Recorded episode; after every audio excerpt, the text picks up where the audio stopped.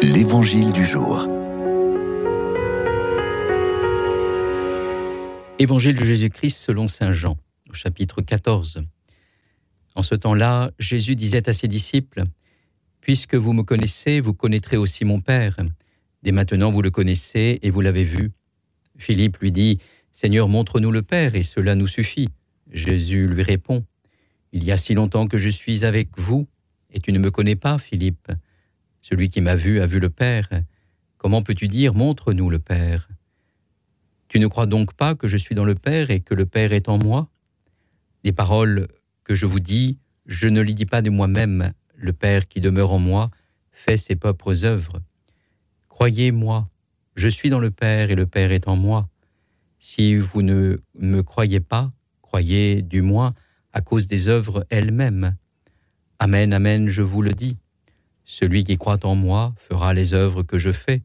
Il en fera même de plus grandes, parce que je pars vers le Père, et tout ce que vous demanderez en mon nom, je le ferai, afin que le Père soit glorifié dans le Fils.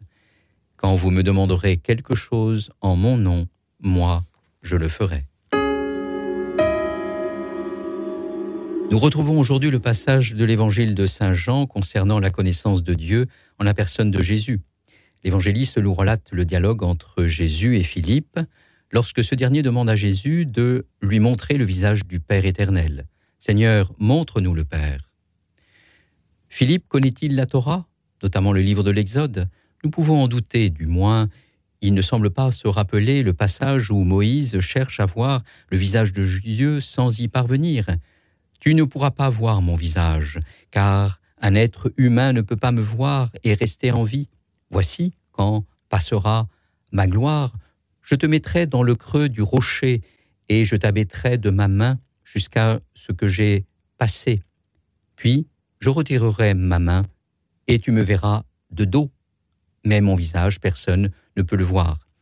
Cet interdit n'est pas repris par Jésus, bien au contraire, il les invite à entrer dans une communion plus intime avec lui pour y découvrir la présence du Père en lui et à contempler l'amour du Père et pour eux et pour nous tous auquel il va les envoyer. Ce regard d'amour est une parole qui ne cesse de nous rappeler à le rejoindre.